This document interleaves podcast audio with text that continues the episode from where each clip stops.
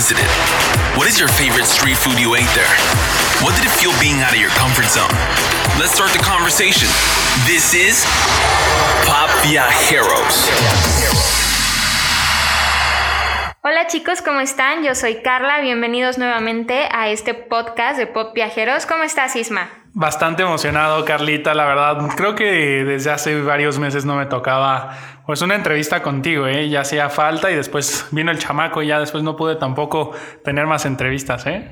Ya sé, ese Sammy que me priva del podcast. no, pero estoy muy contenta de estar de regreso y bueno, hoy tenemos una invitada muy especial. Para mí es mi amiga desde hace muchísimo tiempo y bueno, este, ella se llama Kisel Ulloa. Hola Kis. Eh, yo solita me echo porras. hola Carlita, hola Isma, muchas gracias por esta invitación. Qué bueno que te tenemos por aquí. Y a ver, cuéntanos, tu nombre, yo voy a agarrar, yo a veces soy bien burlón, perdón, pero a ver, diles a nuestros escuchas, Giselle, porque yo antes de empezar este episodio, yo entendí que tu nombre es Giselle. ¿Qué tal es tu nombre en el día a día con tus amigos? Porque diles cómo, cómo se deletrea tu nombre. Ay, mi nombre es Giselle, es K-I-S-S-E-L. Y es un show escribirlo. En la escuela normalmente me decían, oye, no, mejor por tu apellido. Uy, yo, uy, no, olvídalo, mejor dime tu nombre. Entonces, siempre ha sido un tema que he vivido deletreando mi nombre desde que aprendí las letras, o sea, más de 20 años, para todo lo deletreo, para trámites de, de mi trabajo, cuando me inscribo en algún lugar, cuando me presento con alguien, siempre me lo cambian. Sí, eso es muy común. Pero bueno, eso está padre, porque por ejemplo mi nombre es súper común y a mí me choca así que hay otra Carla y es así, ¡ay! Yo la verdad en toda mi vida he sido muy pocos los Ismaeles que he escuchado yo. No sé si ustedes conozcan, pero sí, bastante interesante su nombre. Bueno, a mí me, se me hizo bastante interesante. Pero a ver, cuéntanos, Giselle. Estamos aquí principalmente, como siempre, es los viajes. ¿De dónde nacen para ti el amor por los viajes? Cuéntanos esos orígenes viajeros. ¿Tu familia es viajera o de dónde nació esa parte? Pues viajeros por visitar a la familia. Porque aunque, bueno, mi abuelo era de Guadalajara, mi abuela de Puebla. Se mueve a la Ciudad de México, entonces dejan hermanos, primos, y desde pequeños empiezan a moverse mi papá para visitar a sus, a sus familiares. Entonces yo recuerdo que Navidad era pasarla en Jalisco con una tía de mi papá. Eh, Navidad del siguiente año, pues ya la habíamos pasado con una, ahora la pasamos con la familia de mi mamá. No, pues es cumpleaños del primo de no sé dónde, hay que ir a Puebla. Oigan, que se organizó un viaje de todos tenemos que ir a Veracruz. Ah, pues nos movemos a Veracruz. Entonces todos nuestros viajes eran a carretera, principalmente por conocer a mis primos, a mis tíos. Y es súper raro porque pasan meses que no nos vemos y de pronto los niños ya llegan con la novia o los que dejé con novia ya presentan a hijos. Entonces cada vez que, que llego a, a visitar a mi familia es conocerla.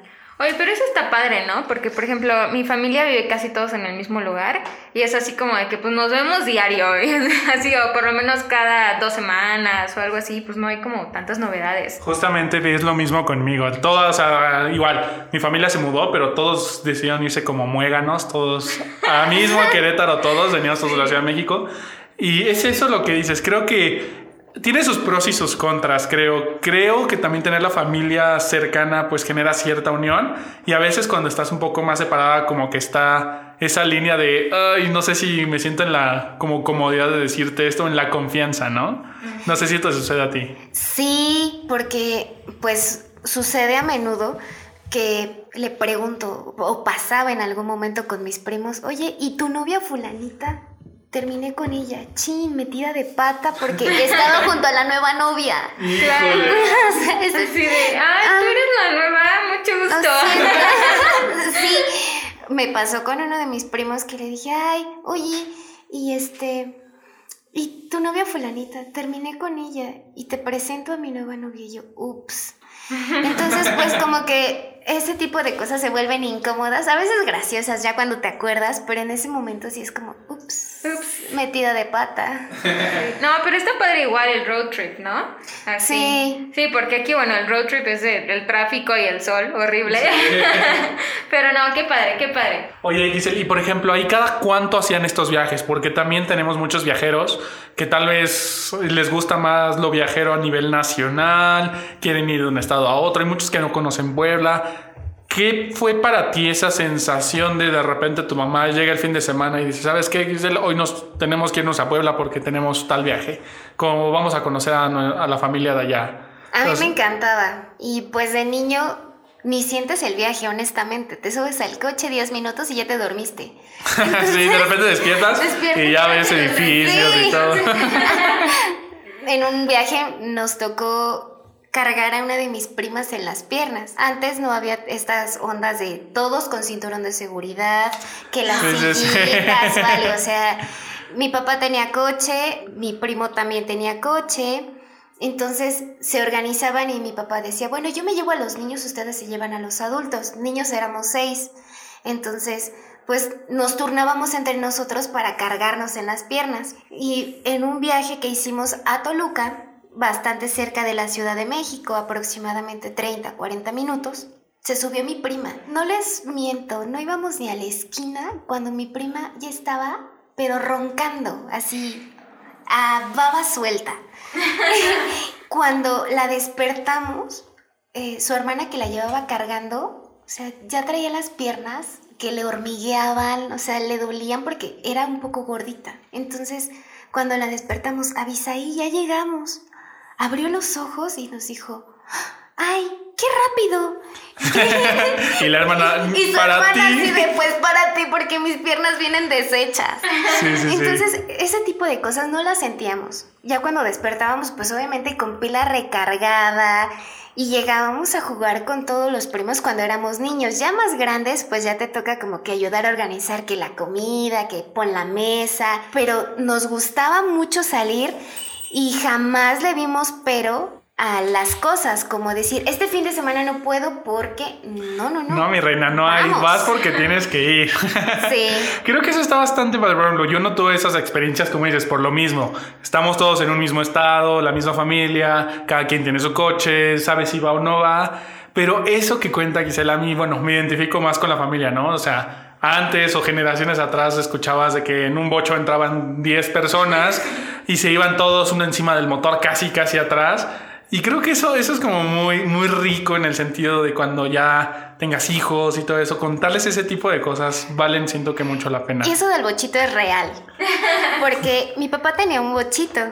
En los noventas, pues era un coche como ahora un Chevy, ¿no? Muy común.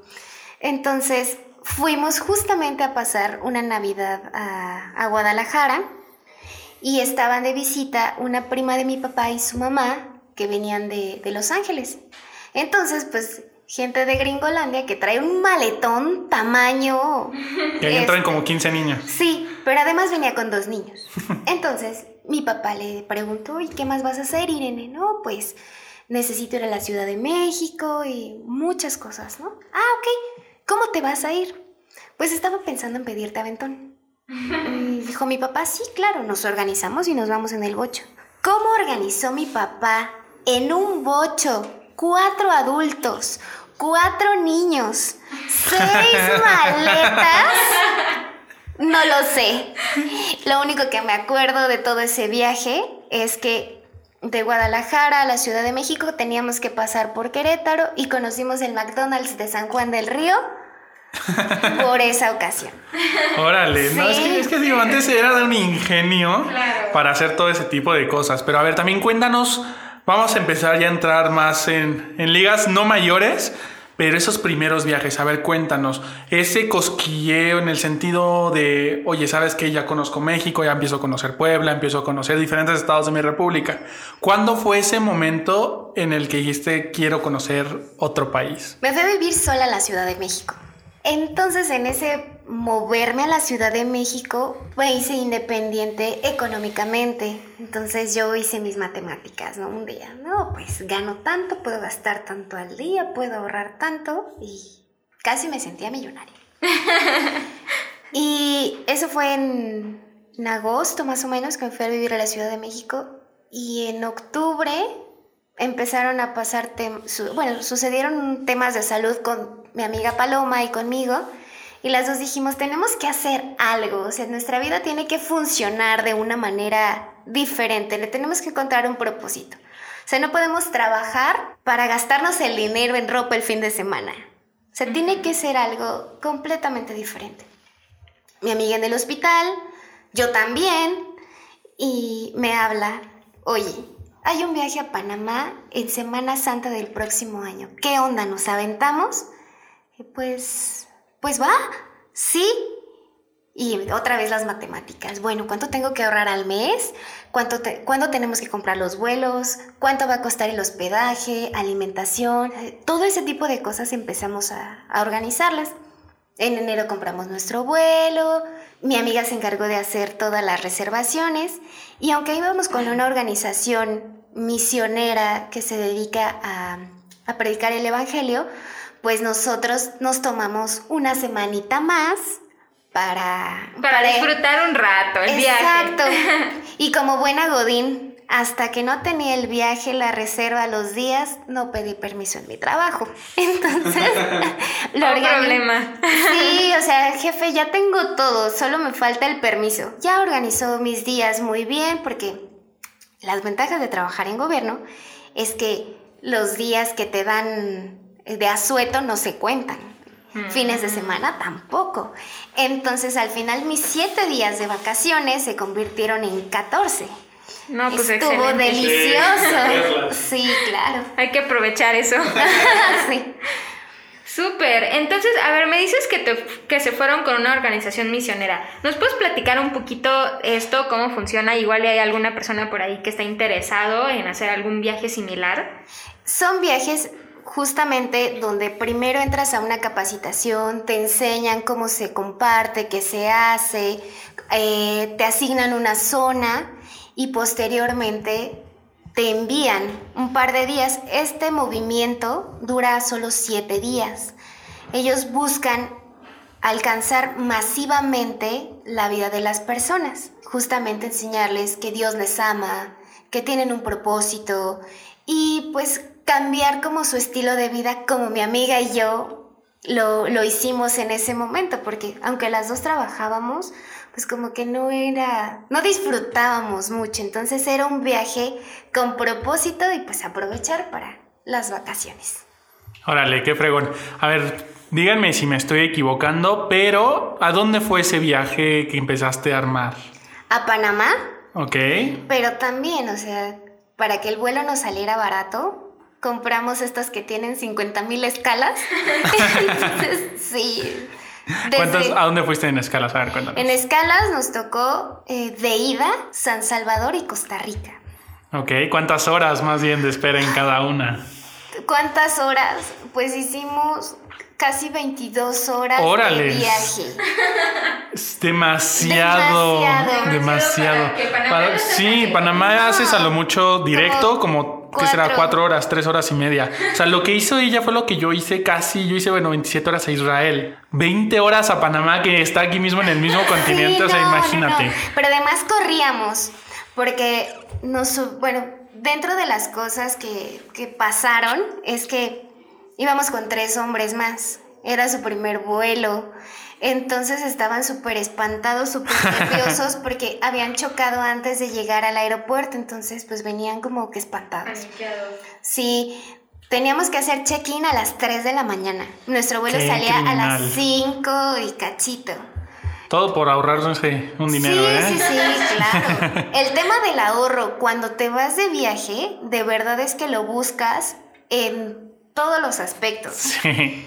Me acuerdo que me dieron unas galletitas en el primer vuelo y le dije a la azafata, no, gracias. Y mi amiga me tomó de la mano, dijo, no, guárdalos, te van a servir. no sabes cuándo, pero te van a servir. Y lo guardé. En el siguiente vuelo, llegó demorado de, de San Salvador, salimos muy tarde a Costa Rica. Entonces fue como, ay, pues no pasa nada, ¿no? Todavía tenemos tiempo de Costa Rica, Panamá, vamos a tiempo. Pues no, porque con esa escala se hizo horrible el, traslado. nos equivocamos de puerta para encontrar la conexión, salimos corriendo, o sea, fue un caos, ¿no?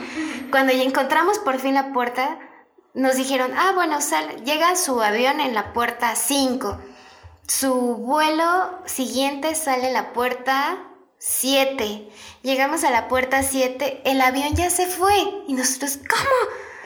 Ah, no, mentira, sale en la puerta 17. Entonces. Córrele. Córrele, porque salen cinco minutos. Llegamos y estaba demorado. Entonces fue como. Ah, Sí, sí, sí. Eso es horrible, ¿no? Esa sensación todo tenso, llegas con todas las maletas, ves que no está y es como que ya te relajas y después ya te duele todo, yo siento. Sí, no, pues llegamos al hotel muertos y justamente como en lo que te bañas, tienes chance de, de arreglarte, descansas un poquito porque el ajetreo es, aunque no es diferencia de horario tan considerable, es una hora. Pero pues sí, todo el tema del rush está Sí, es, es, un, es cansado viajar. Sí, bastante. Sí, bastante. Oye, y bueno, ahí empezaste tus aventuras viajeras. ¿Y a dónde, a dónde fue o cuál ha sido el viaje más largo que has hecho? Siempre me animé con Paloma porque yo sabía que ella era una experta viajera. Entonces, en algún momento me platicó que su jefe le iba a mandar a Madrid. Y yo dije, ay, qué buena onda, te vas con todo pagado. Sí, me habla en septiembre de hace unos años y me oye amiga, vámonos la próxima semana a Madrid. Yo, ¿qué? ¿La próxima semana? Sí, me mandan del trabajo y pues de pasadita buscamos un vestido de novia para mí, porque ya se iba a casar en enero. Ok. ok, vámonos. Conseguimos los vuelos muy baratos. Mi amiga se lució porque de los viáticos que le dio su jefe, como ella había vivido un tiempo allá, entonces sabía cómo ahorrar. Sabía qué lugares no se visitan el lunes porque es para turistas, pero sí en martes porque es gratis. Entonces, esos tips son padrísimos porque ella conocía, ah, no, no se come en la zona de turistas frente al palacio, se come en las fonditas donde comen todos los demás y se come delicioso y abundante y delicioso, pero pues sí, La diferencia de costos, ¿no? Si estás dispuesto a entrar al Museo del Jamón o mejor irte a una salchichonería a comprar todo. Sí, claro, y hasta el mismo señor que te está atendiendo te, te va a platicar algo más divertido que en el Museo del Jamón. Sí, justamente. Y oye, a ver, cuéntanos, eso dijiste un aspecto bastante importante, hay dos cosas que a mí me gustaron mucho. Decías los tips viajeros y creo que eso es algo que, que todos estamos de acuerdo que cuando alguien visita un lugar, ya sabe por dónde darle, ya sabe, si ya visitó el lugar, ya sabe por dónde hacerlo. Sí. ¿Qué cosas, por ejemplo, tú recomendarías estando en España? ¿Fuiste a Madrid directamente? Sí. ¿Qué recomendarías visitar y qué no recomendarías visitar costo-beneficio? ¿Qué no recomendaría? Híjole, es que todo es, como es una cultura completamente diferente, vale la pena conocerlo porque en gustos, pues no a todos nos gusta lo mismo, pero a mí me encantó todo, todo, todo, todo. Lo único es que el museo de... Eh, el que está fuera de... Se me olvidó el nombre, el que está fuera de Atocha, este, creo que es el de la reina Sofía, reina Isabel, no me acuerdo muy bien, este, es muy caro y tienes que ir con mucho tiempo para poder visitarlo completo sino realmente lo que pagas no vale la pena porque cuesta como 20 euros. Entonces, eso sería como los museos, visítalos con tiempo y temprano, porque si los visitas tarde los vas a hacer como corriendo y ya no vas a tener chance de disfrutarlo. Claro, sí, eso es importante, chicos.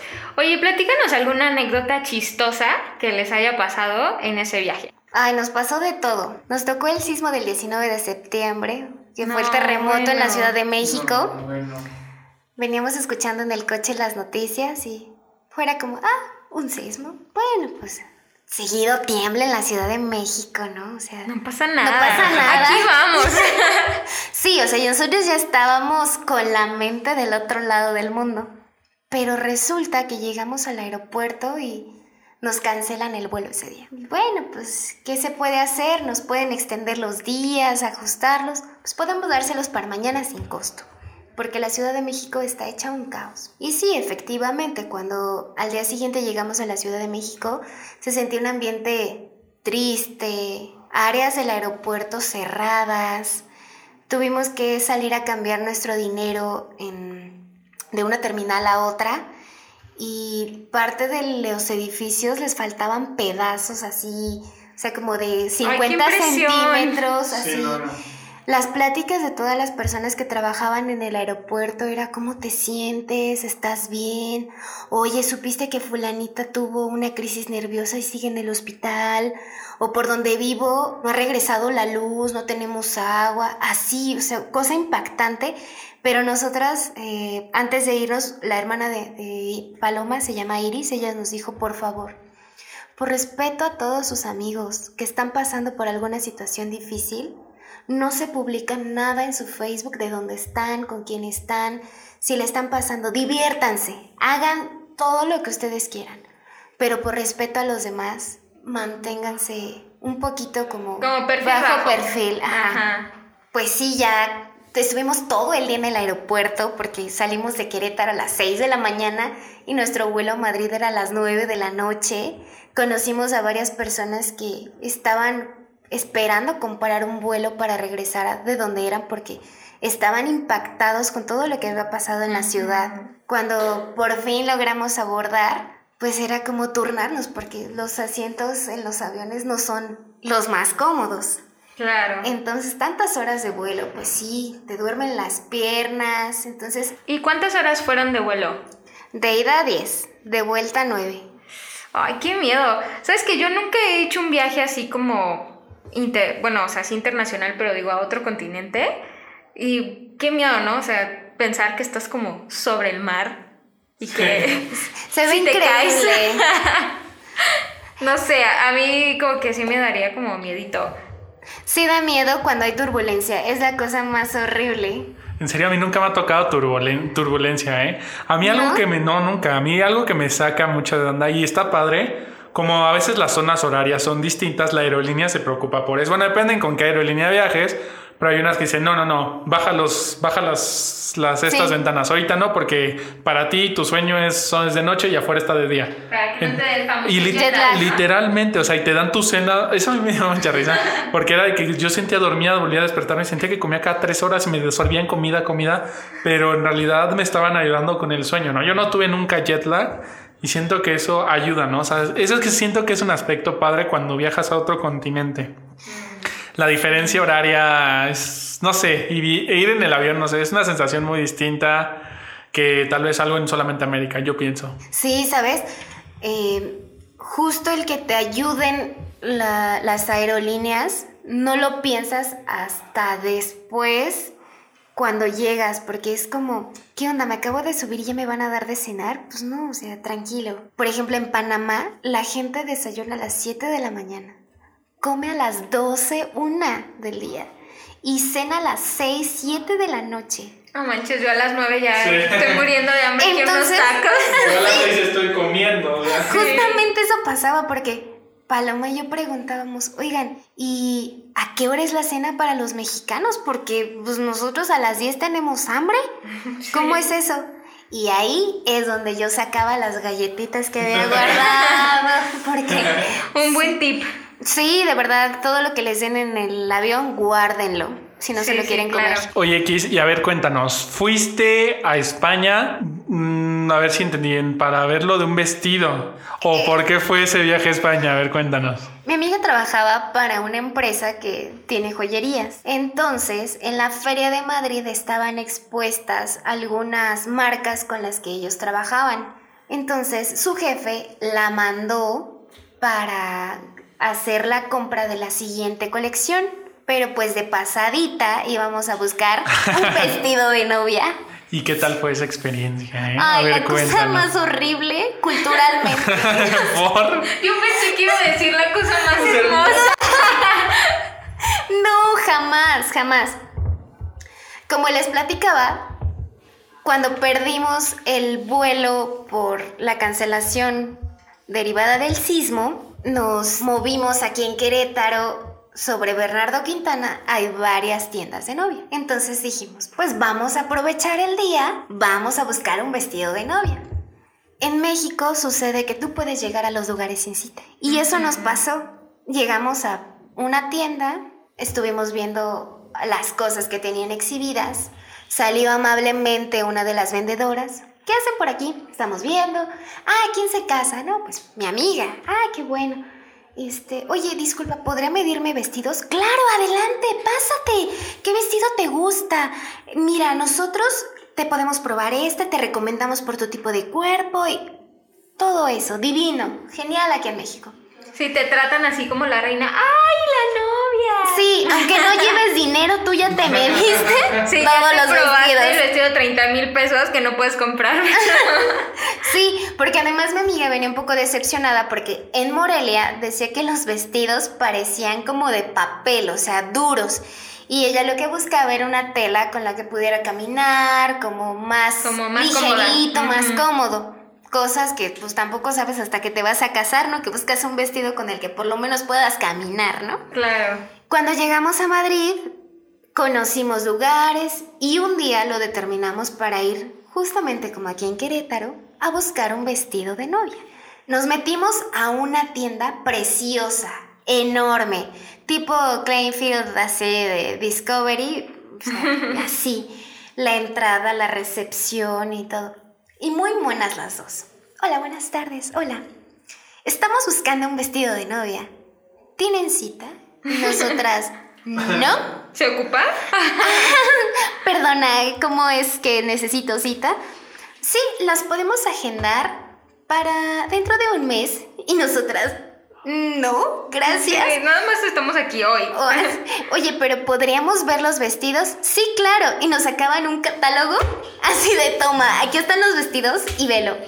Eso fue en una tienda. En la siguiente tienda nos dicen, ah, claro, adelante, puedes pasar. Puedes verlos, pero como no traes cita, no te los puedes medir.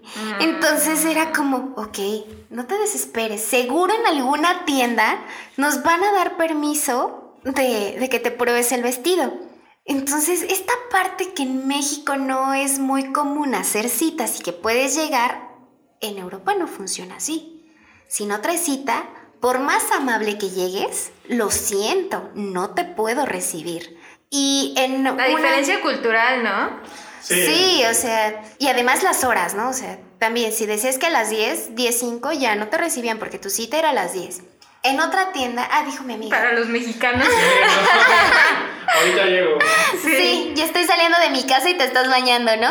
Sí. En otra tienda, dijo mi amiga, ¿sabes qué? Ya, estoy desesperada porque hemos visitado un montón y como todo lo hacíamos a pie, porque justamente el ahorro viajero, Claro. entonces eh, caminábamos y caminábamos y en todas nos decían lo mismo, nos aventaban el, el catálogo en el mostrador y aquí están los vestidos, pero te tengo que agendar una cita. Sí veíamos a las personas así que se estaban midiendo vestidos.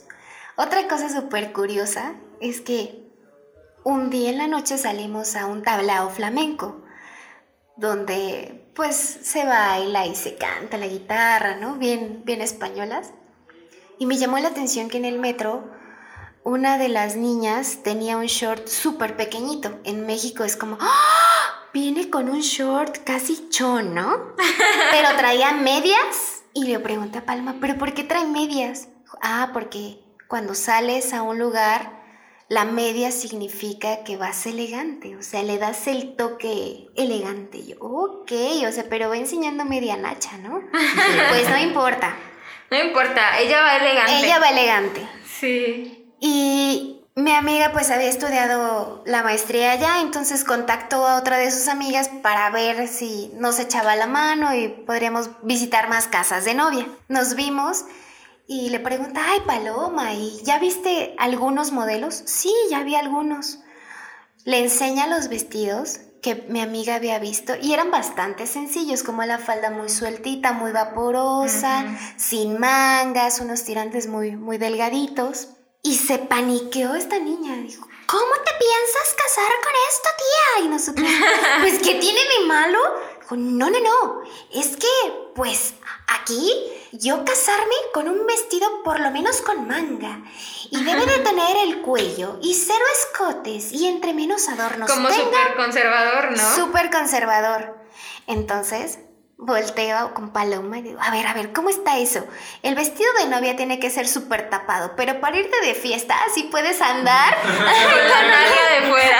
sí. Y con medias. Y, con medias para que digan que es elegancia. Sí, entonces, pues también esa parte, porque en México, pues por supuesto que los vestidos de novia son diferentes. Claro. O sea, sí hay estilos, pero pues puedes usar uno straple, con manga, sin manga, y en México no pasa nada. Es más, si usas mangas es como, pues un poco extraño. Como antiguo, ¿no? Como- Exacto. Sí. Oye, pues qué raro, eso es como parte del choque cultural que a veces tenemos cuando viajamos, ¿no? Al otro lado del mundo. Sí, o también estábamos afuera de una de estas tiendas y le pregunté, oye, ¿y dónde podemos comer este garnachitas? ¿Qué es eso? Y yo, pues así, o sea, pues Comida callejera. comida callejera. Ah, no, pues la comida callejera pues son tapas, ¿no? Aunque hay McDonald's, normalmente los McDonald's están vacíos porque todos tienen una buena alimentación por todo lo que comen, o sea, no es un- es muy raro ver a un a una persona este McDonald's. gordita, ¿no? Porque todos comen muy muy bien. Sí, no son como acá que nos encanta. Sí, no, el taco de tripa, el taco de lengua. El de suadero no puede faltar. Sí, el de perro casi casi. Sí, no, caray. perro. perro casi casi. Sí, no. Sí, no, eso no puede faltar. Creo que eso es algo muy importante, yo siento, ¿no? Pero, oye, qué loco, qué loco todo eso. Es casi casi la búsqueda del vestido, o sea. Sí. Y al final, ¿cómo les fue? Terrible. Volvimos no. sin vestido. Eso es lo Así más de que viajamos hasta el otro lado del mundo para comprar un vestido que al final no compramos. Y no porque no llevaran dinero, sino porque en ningún lugar nos recibieron para poder probárselo. Eh, ¿En de- serio ninguno quiso? Ninguno. En un lugar que se llama el Tocador Vintage, como ya estábamos desesperadas, dijo Paloma, pues bueno, ya, estoy harta, estoy decidida a comprar un vestido, aunque sea de gala. O sea, no importa que no sea el vestido de novia, pero pues que se vea como de novia. Entramos a estas tiendas donde venden vestidos muy bonitos y todo. Pues en ninguna, también era con cita. Ay, no, qué o sea, coraje. Sí, o sea, como estas tiendas donde tú puedes ir para tu graduación y ver el vestido. Sorry, vas con cita, no es como llego, me gusta, me lo mido, señora, ¿le puede arreglar aquí la bastilla? Vengo por él en dos semanas, se lo pago. No, es todo con cita. Es que está cañón eso, porque aquí yo creo que negrean tanto al mexicano. Entonces, por la, bueno, esta palabra sí suena y suena mucho aquí en México el negrear. No es por ofender a nadie, pero creo que es esa la diferencia. Aquí creo que el mexicano le exigen mucho, ¿no? Tienes que vender tanto, no me importa cómo, pero quiero que vendas tanto. Siento que esa es la gran diferencia, ¿no? La disposición por, por este aspecto. Parte económica, pero también es esta amabilidad que tiene el mexicano. El mexicano es amable por naturaleza. Así como la pena ajena de decirte que no, ¿verdad? Ay, pobrecita, vino hasta acá para buscar su vestido. Ay, pues le echo la mano, ¿no? Sí. Como que somos muy amables en ese sentido. O, o también, ¿no? No llegó mi cita, pues la atiendo porque pues no hay nadie. O sea, es, es esta amabilidad que tiene el mexicano en todos lados. A mí me pasó donde dije, oye, disculpa, ¿nos podrías tomar una foto? Y se me quedaron viendo así como, porque pides perdón por un favor. O sea, sí, sí. También. ¿qué onda? Sí. El mexicano somos demasiado como. ¿Cómo se dice? Polite, todo. Amables. A mí me ha sucedido, principalmente en Estados Unidos, me dicen que nos disculpamos por todo. Ajá. Nos disculpamos por todo. Disculpa, ¿te molesta que te pueda ayudar con esto? Disculpa, ¿te podrías mover? Casi, casi, ¿no? Sí. Es más como que pide perdón por casi todo. Yo creo que es más ese aspecto. Sí, eso es lo que pasa. Es súper cañón. Muy bien. Oye, platícanos, ¿qué otros viajes has hecho recientemente? ¿O has hecho alguno durante la pandemia? Sí, el año pasado me fui a Yucatán. Fue también un rollo porque era mi cumpleaños en mayo. Bueno, cumpleaños en mayo. Y había estado ahorrando para irme de viaje. Quería hacerlo sola por primera vez. Me había ido con amigos, pero quería experimentarlo sola. Y yo solita dije, me voy a regalar un viaje a México, tampoco me voy a arriesgar a irme a, a un lugar peligroso, entonces me voy a Yucatán. Y compré mi boleto en enero, en febrero ya tenía todo y en marzo, sorpresa. Oh, pandemia. sí, pandemia. Y me cancelaron todo. Pude mover mis vuelos, mi hospedaje y la gente súper amable, las del hotel, las del tour. Entendemos perfecto, no te preocupes, te reagendamos, está abierta tu fecha. Hasta que me dicen en agosto, oye, si no tomas tu viaje antes de septiembre, se pierde. Y yo, no puede ser posible. Entonces me animé a viajar. Sí tenía muchísimo miedo el tema del aeropuerto, porque veía que eh, gente subía fotos de los vuelos donde iban súper llenos, o sea, muchas cosas, ¿no? Pero sí, estuvo divertidísimo Yucatán. Si no, si no se animan a viajar fuera, conozcan su país solitos, busquen como zonas seguras. Yo llegué a Mérida y fui la persona más feliz.